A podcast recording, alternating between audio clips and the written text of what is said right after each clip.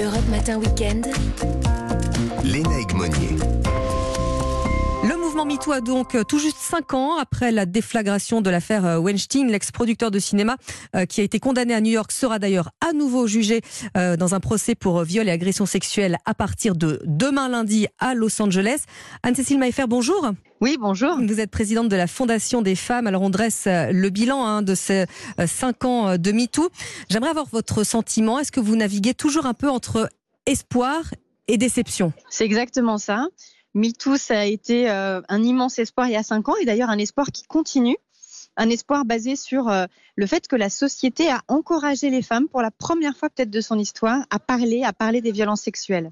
La société aussi, elle a permis de, de faire en sorte que les femmes, elles aient plus confiance, qu'elles puissent aller de manière beaucoup plus euh, systématique à la police porter plainte et ça s'est traduit par plus de plaintes. Mais la déception, elle est en termes de changement dans les institutions, de qu'est-ce qui se passe avec ces plaintes, de qu'est-ce qui se passe avec ces témoignages.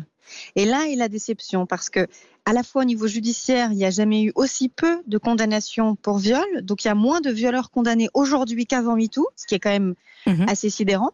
Et puis la deuxième chose, c'est que on a encouragé les femmes à parler, mais à parler à qui?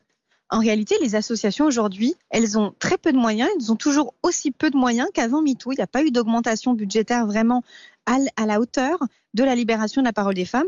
Et il y a beaucoup d'associations qui se retrouvent obligées eh bien, de dire aux femmes qu'elles ne peuvent pas, qu'elles n'ont pas le temps, qu'elles n'ont pas les moyens de bien les écouter, de bien les accompagner. Alors aujourd'hui, comment est-ce qu'on pourrait améliorer justement euh, la prise, le recueil de la parole de ces femmes? Ça commence par quoi? Alors améliorer le recueil de la parole euh, des femmes, c'est euh, d'abord évidemment soutenir le travail des associations parce que c'est elles vraiment qui font le plus gros travail d'accompagnement psychologique et juridique des femmes. Et puis ensuite, pour celles qui veulent porter plainte, c'est pas toutes, mais pour celles qui veulent porter plainte, il faut absolument améliorer la manière dont ça se passe au niveau de la police et au niveau de la justice.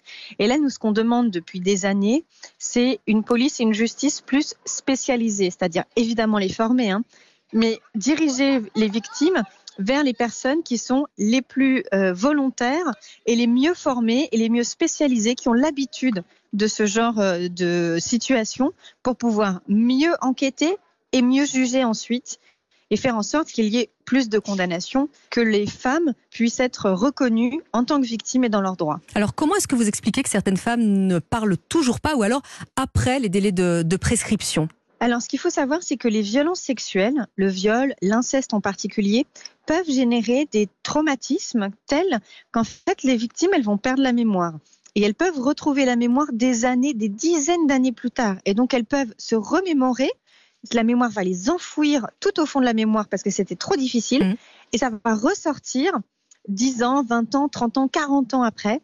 Et donc ça, pour celle-là, c'est impossible en fait de porter plainte à ce moment-là, de, de, porter plainte dans les délais de la prescription. Et puis il y en a d'autres qui sont dans des situations personnelles qui font que c'est pas forcément simple de porter plainte à ce moment-là, parce qu'elles sont en couple, qu'elles osent pas le dire à leur conjoint, que pour des tas de raisons, vraiment des tas de raisons, les femmes ne sont pas forcément euh, dans les délais de la prescription. Est-ce que vous vous sentez euh, soutenue d'un point de vue politique ou est-ce que vous trouvez que ça reste encore très, euh, très fragile tout ça? Je pense que ça reste très fragile. Je pense que le gouvernement n'a pas pris la mesure de ce qui s'est passé dans la société, de ce changement fondamental, vraiment fondamental dans la société, du fait que les gens aujourd'hui en France ont vraiment envie que ça s'améliore pour les femmes pour les femmes.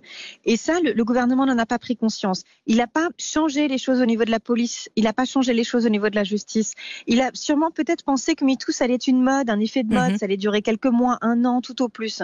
Il n'a pas revu vraiment en profondeur à la hauteur du changement sociétal qu'a été MeToo et qui est toujours MeToo. Et quand on le voit cinq ans après, les femmes sont toujours plus nombreuses à porter plainte, toujours plus nombreuses à appeler les associations. Ce qui s'est passé au niveau de MeToo, ça n'est pas fini et ça ne va pas finir parce que ce genre de tabou, lorsqu'il est levé, on peut plus fermer les yeux. D'autant qu'on voit que ça se, ça s'organise même, hein, un MeToo théâtre, cinéma, dans les entreprises, dans les grandes écoles également. Donc c'est là qu'on voit qu'il y a quand même un, changement euh, sociétal. Hein. Le changement sociétal, il est partout. MeToo, ça a touché toutes les classes sociales, ça a touché tous les milieux, ça a touché les campagnes, ça a touché les villes. Effectivement, il y a eu du MeToo gay, du MeToo inceste, mhm. euh, du euh, balance ton, balance ta robe pour les avocates, etc. Donc ça a vraiment, tout le monde s'est interrogé pour se dire, mais en fait, et moi et dans ma profession et dans mon école. Et c'est là qu'on voit qu'effectivement, euh, ah, la, la, force de MeToo, c'est vraiment cette expérience à la fois individuelle de violence et cette expérience collective des femmes qui se sont rendues compte qu'en fait, elles étaient généralement, globalement dans la société, euh, plus, à, plus, plus en risque d'être victime de violences sexuelles dans les différents endroits qu'elles fréquentent. Alors, euh, je vous ai vu, euh, je vous ai lu l'autre jour, vous avez tweeté plutôt que d'échanger des noms d'oiseaux dans l'hémicycle, toutes les députées pourraient se mettre d'accord, voter le milliard. Ça vous agace que le débat politique se résume à ces polémiques? C'est le nerf de la guerre, on le sait, c'est ce fameux milliard, c'est l'argent. C'est ça que réclame aussi l'opposition, notamment. Moi, ce qui m'agace, c'est le manque de sincérité dans ce combat. C'est un combat qui est grave, c'est des violences, ce sont des crimes qui sont massifs en France. On a besoin de sincérité dans ce combat. Et donc, ce qui m'agace par-dessus tout, c'est l'utilisation politicienne des violences faites aux femmes pour euh, justement des fins personnelles, des fins politiciennes, pour taper sur un parti, pour mhm. taper sur l'autre. On est en train de parler de quelque chose de grave.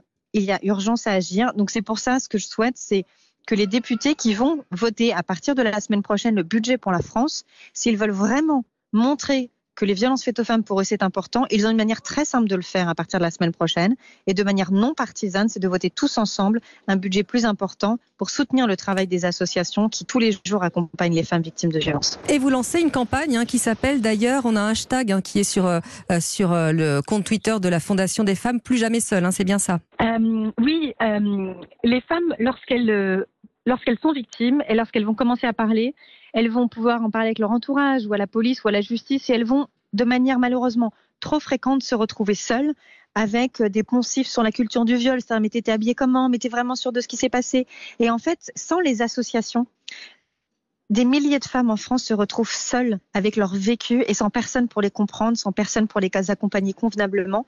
Donc nous, on souhaite lever des fonds. Faites un don sur fondationdesfemmes.org pour qu'on puisse financer partout en France des écoutantes, des psychologues et des juristes qui vont accompagner ces femmes de manière professionnelle et les aider déjà à aller mieux et aussi à faire en sorte qu'on leur rende justice. Eh bien, le message est passé ce matin sur euh, Europe 1. Merci Anne-Cécile Maillefer. Merci à vous. Bon dimanche. Merci.